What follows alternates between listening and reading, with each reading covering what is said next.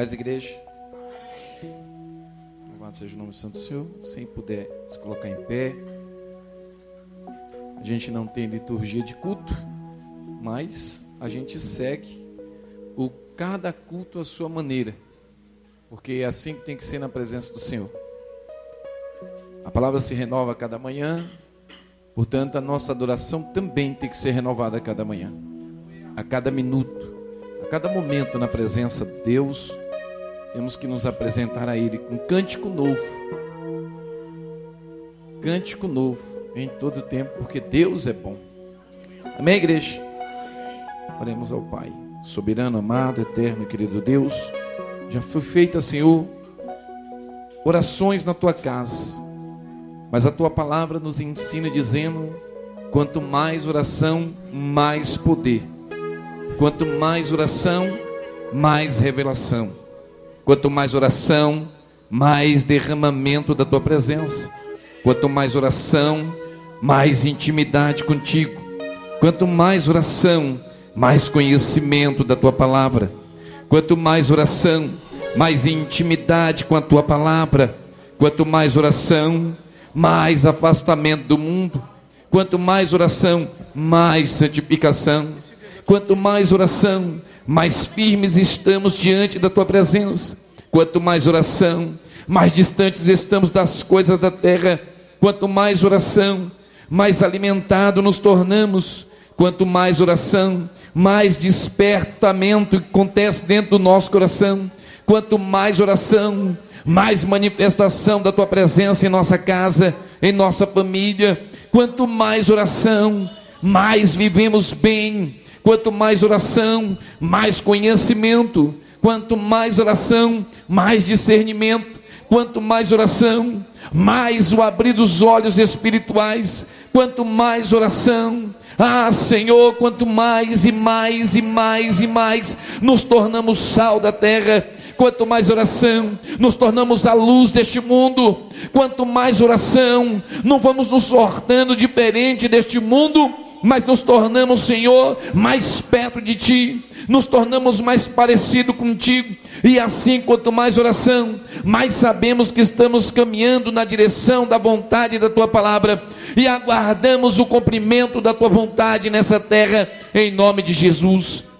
Traz a revelação da tua palavra, fala conosco nessa noite, ensina-nos, Senhor, o entendimento, o conhecimento, o discernimento para entender sobre a dispensação e a ordem da tua palavra do ir e para realizar não a nossa obra, e para realizar a tua vontade, e não para apresentarmos a nós mesmos, mas irmos, Senhor, para apresentar a tua palavra, para anunciar o teu reino, para anunciar o ano aceitável do Senhor, para anunciar, Senhor, a paz e as boas novas do Evangelho, para que os fracos sejam alimentados, para que os caídos sejam colocados de pé, para que o Senhor, aqueles que estão nus, sejam vestidos, para aqueles que estão presos, sejam libertos, para aqueles que estão distantes seja aproximado de ti. Irmos, Senhor, para que aqueles que estão nas trevas possam encontrar a luz. Irmos, ó Pai, para colocar de pé aquele que foi humilhado. E, Senhor, para trazer de volta aquele que se afastou. E, ó Pai, para pregoar a tua palavra, para que as cadeias sejam abertas, para que os enfermos sejam curados, Senhor. Em nome do teu filho amado Jesus, nós choramos nessa noite crendo de que o Senhor irá conosco e nos abençoará com a tua glória, com a tua graça, com o teu poder e com a tua unção. Que não adianta ir, ó Pai, vestido, não adianta ir apenas do eu, não adianta ir apenas do homem ou da mulher, mas temos que ir cheio do poder, cheio da graça, cheio da glória, porque iremos cheio de oração. E aonde tem oração tem manifestação, e aonde tem manifestação tem libertação, e aonde tem libertação tem salvação. Aonde tem salvação, tem, Senhor, presença do Espírito Santo de Deus. Oh Pai, que a tua igreja viva, Senhor, momentos de avivamento, não apenas momento de movimento, mas avivamento. O movimento faz parte depois do avivamento. Uma igreja avivada, cheia do poder, cheio da graça, cheio da unção. É uma igreja sedenta, uma igreja faminta, mas não é uma igreja sedenta ou faminta das coisas do mundo, mas uma igreja sedenta e faminta das coisas do céu, do céu, do céu, uma igreja faminta da graça, uma igreja faminta do Evangelho, porque assim uma igreja cheia, Senhor, de fome da tua palavra, é uma igreja cheia de pé, de pé, de pé, de pé, e com a autoridade do alto, ser conosco, está conosco em todo o tempo, em nome de Jesus. Amém. Amém. Amém, igreja. Abre a tua Bíblia no livro do profeta Isaías, capítulo 9.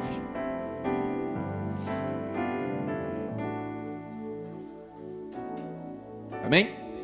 Isaías 9. Quem achou, diga glória a Deus. Estamos em um ano muito chuvoso, né?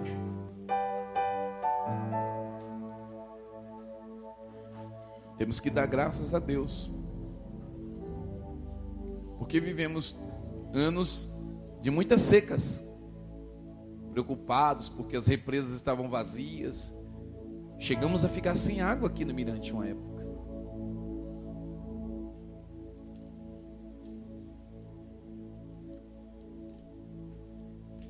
E agora um ano bem molhado, bem úmido. Aí brincaram esses dias falando na rede social que ia passando um homem magrinho, barbudo, cabeludo, né? De uma bermudinha assim, com uma roupinha meio esgaçada, e falaram: Olha, Jesus, olha aí, ó. Esse aí tá tanta chuva que ó, a, a arca a gente não sabe onde tá, mas Noé já tá passando por aqui. O pessoal, tipo, fazendo brincadeira, né? Preocupado porque Noé já estava passando, só não sabia onde estava a arca.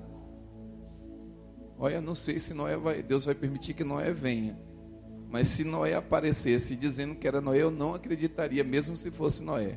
E ainda que ele provasse, conseguisse de todas as formas mostrar que ele seria Noé, que ele estava com a arca, eu diria para ele: Pois é, Noé, eu acho que você não é o Noé de Deus, porque o de Deus não iria aparecer aqui, muito menos apresentar uma arca, porque Deus, depois do dilúvio, fez uma promessa e a Bíblia diz que ele não volta atrás com a sua palavra, que nunca mais. Diga para alguém, nunca mais. A terra seria destruída com água. Agora eu me preocupo porque as coisas estão acontecendo e Apocalipse tem nos avisado que iria acontecer. E eu vou dizer uma coisa para você: se Deus não tivesse feito a promessa, Ele tivesse dito que a terra iria acabar em água,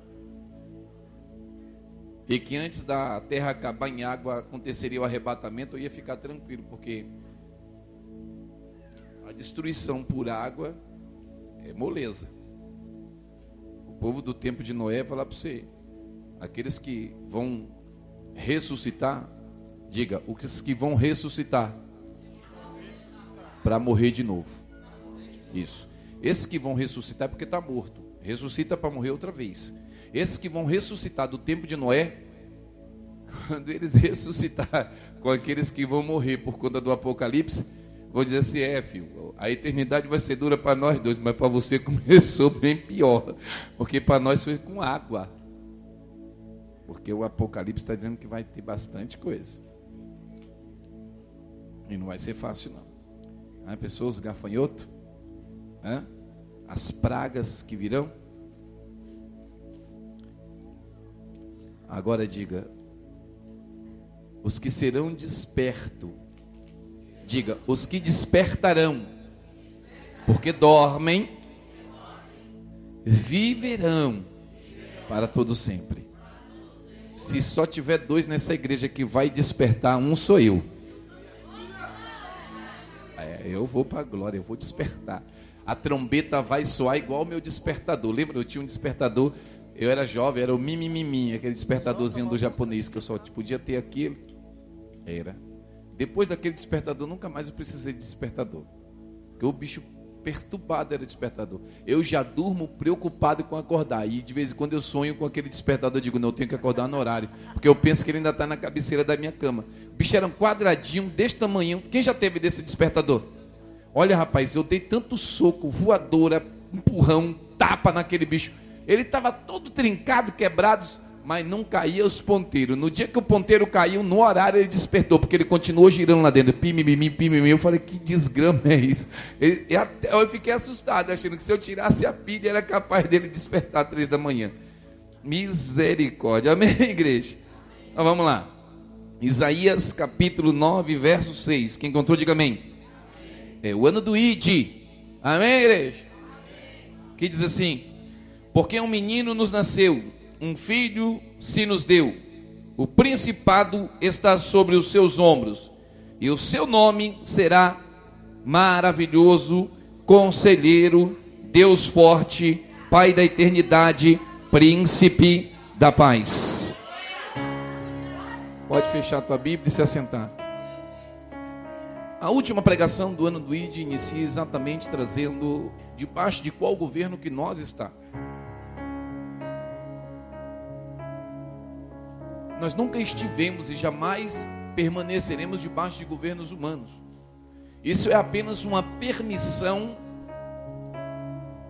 ou apenas uma vontade permissiva de Deus até que a sua palavra se cumpra. E aqueles que vivem debaixo de governos humanos, que vivem, são aqueles que ainda não têm o pleno conhecimento do qual Deus que serve. Porque aqueles que sabem e que têm o pleno conhecimento ao Deus que está servindo, compreende que não importa qual seja o homem sentado na cadeira maior humana, sobre a sua vida não governa absolutamente nada, porque ainda continua o controle poderoso nas mãos do seu Senhor. E não importa se seja cristão ou ateu, ou que seja de religiões A ou B, para mim pouco importa porque eles nunca governarão sobre nós nem sobre a nossa vida. Eles governarão sobre as coisas terrenas, sobre as políticas humanas, sobre os departamentos pessoais, mas nunca estarão no controle espiritual daquilo que determinou o Senhor sobre nós. Portanto, não importa se A ou B, o controle sempre permanecerá na mão do nosso Senhor, o qual a gente acabou de ler. Ele nasceu como menino e ainda como menino, a promessa antes mesmo de nascer era que o seu nome ou que o governo, o seu, o príncipe, porque um menino nos nasceu, um filho se nos deu, e o principado, ou seja, o poder, a autoridade, o governo, está sobre os seus ombros, está sobre ele, e ele governará. E quando ele está governando, Saiba de que ele não é apenas alguém conhecido por um nome, porque ele tem milhares de centenas de milhares de nomes. E apenas alguns que a gente pode pronunciar, porque os outros é desconhecido. Um dos seus nomes é maravilhoso. Ele é governador e ele governa maravilhosamente. Ele também é conselheiro. Nos momentos de dificuldade, ele governando aconselha. Ele também é Deus forte porque nada foge da sua autoridade, tem poder para resolver qualquer coisa.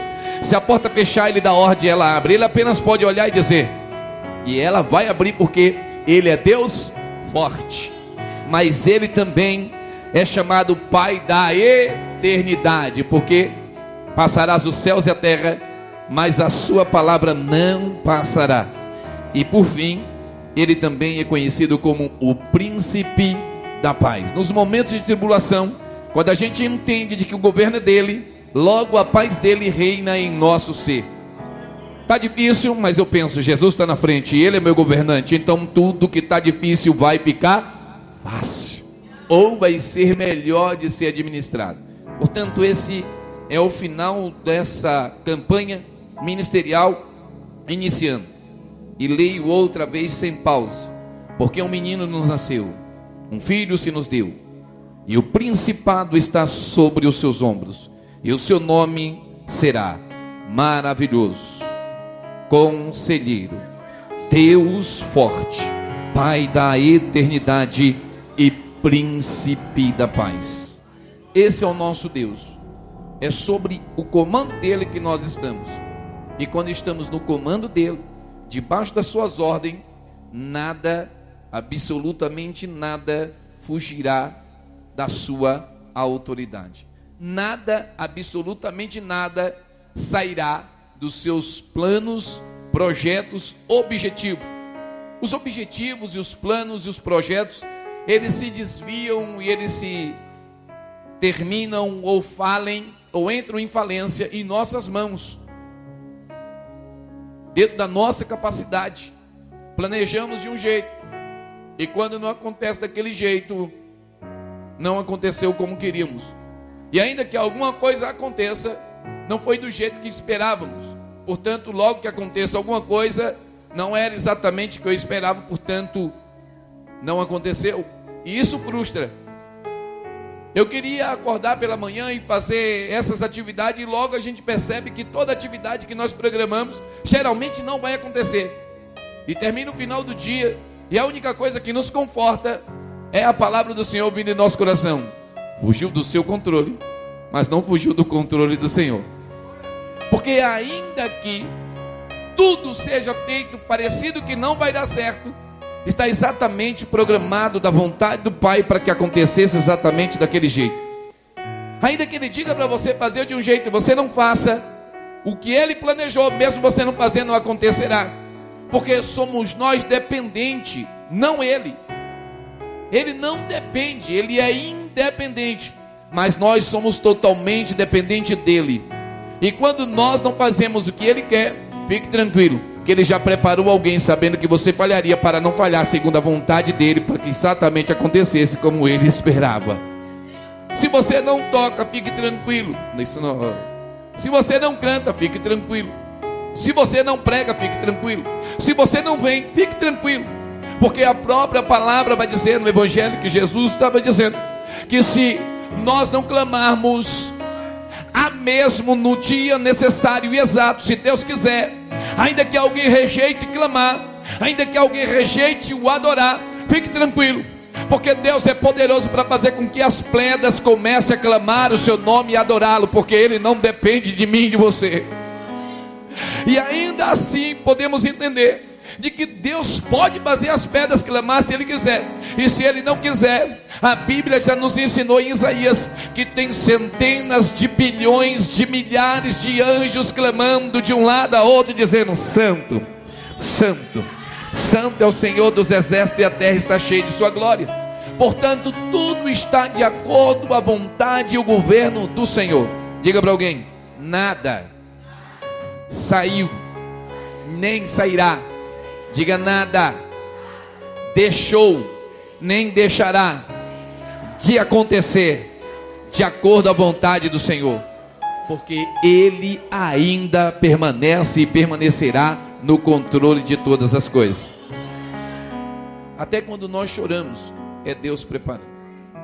Então estamos debaixo do governo do Senhor, e isso, ou esses títulos, é alguns dos nomes ao qual a gente tem um pouco de familiaridade em Isaías. Se todos os dias nós lêssemos apenas esse versículo e lêssemos ele com toda a integridade da alma e do espírito, hum, nós ia cuspir fogo. Se nós lesse todo dia, mas não lendo como está escrito apenas num pedaço de papel, não, lê crendo de que de fato este livro é a palavra da verdade e está falando de um Deus poderoso. E que ele foi prometido e foi realizado, de que ele de fato tem o controle e toda a autoridade está sobre as suas mãos e que nada fugiu, e que de fato Ele é maravilhoso, conselheiro, Deus forte, Pai da eternidade, é príncipe da paz. Ah, se a gente lesse isso todo dia, todo dia nós inculcasse, inculcasse para cumprir apenas uma ordem: ide. E quando a gente chegasse em alguém e dissesse: Ei, está chorando? Fique tranquilo mas por que se a minha vida é tão fracasso? porque o governo está sobre os ombros do Senhor o Todo-Poderoso. Quem é esse Senhor? O nome dele é maravilhoso, conselheiro, Deus forte, Pai da eternidade, príncipe da paz. Se nós clamássemos todos os dias, indo evangelizar apenas com esse versículo, ah, meu irmão, vidas seriam transformadas, porque eu já sinto a presença do Espírito Santo, porque de fato ele é conselheiro, maravilhoso, Deus forte, Pai da eternidade, príncipe da paz. Ah, se nós recitássemos todo santo dia, debaixo de qual autoridade nós estamos, entenderíamos que o mundo iria explodir, mas Deus estaria conosco em todo o tempo, porque nada fugiu do controle dele. Oh, glória! Oh, aleluia! Abre Isaías capítulo 61.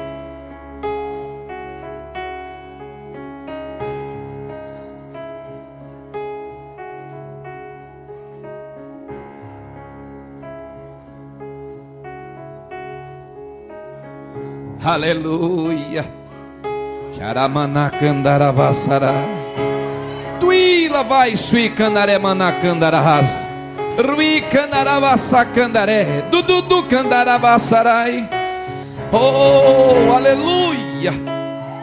Isaías 61, versículo 1 e versículo 2 que diz assim: O Espírito do Senhor Deus está sobre mim, porque o Senhor me ungiu para pregar boas novas aos mansos, enviou-me a restaurar os contritos de coração, a proclamar liberdade aos cativos ou a libertação aos presos, e a abertura de prisão aos presos, a pregoar o ano aceitável do Senhor e o dia da vingança do nosso Deus, a consolar todos os tristes. Oh, aleluia! Mas nós vamos pregar no nome de quem? Do maravilhoso. O Senhor te ungiu para pregar no nome do maravilhoso. O Senhor está te ungindo para você ir proclamar ao nome do conselheiro, do Deus forte, do Pai da eternidade, do príncipe da paz. O Senhor te ungiu. Eu acho extraordinário porque Isaías é um livro profético um livro de profecia. Isaías, alguns dizem que é, junto com Daniel, o Apocalipse do Primeiro Testamento. Que naquele tempo anunciava o que iria acontecer.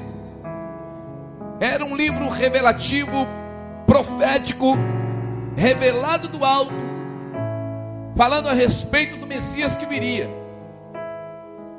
Demorou mas demorou segundo a nossa datação cronológica.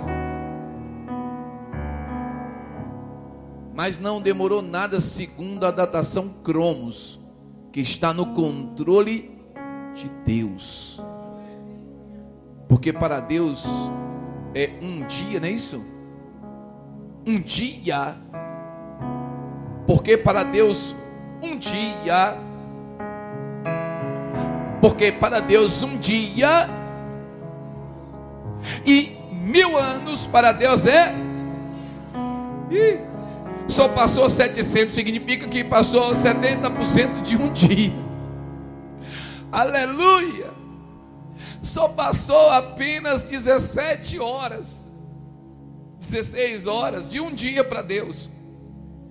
E nenhum piscar de olhos a profecias que o Messias nasceria, aconteceu.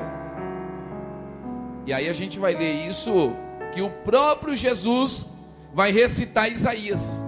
Esse versículos 1 e 2 do capítulo 61 de Isaías está lá no evangelho que escreveu Lucas, no capítulo 4, versículo 18 e 19. Abra lá.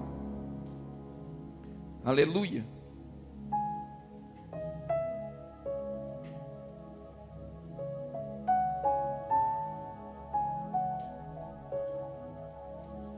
Aleluia. Amém, igreja? Lucas capítulo 4, versículo 18 e verso 19.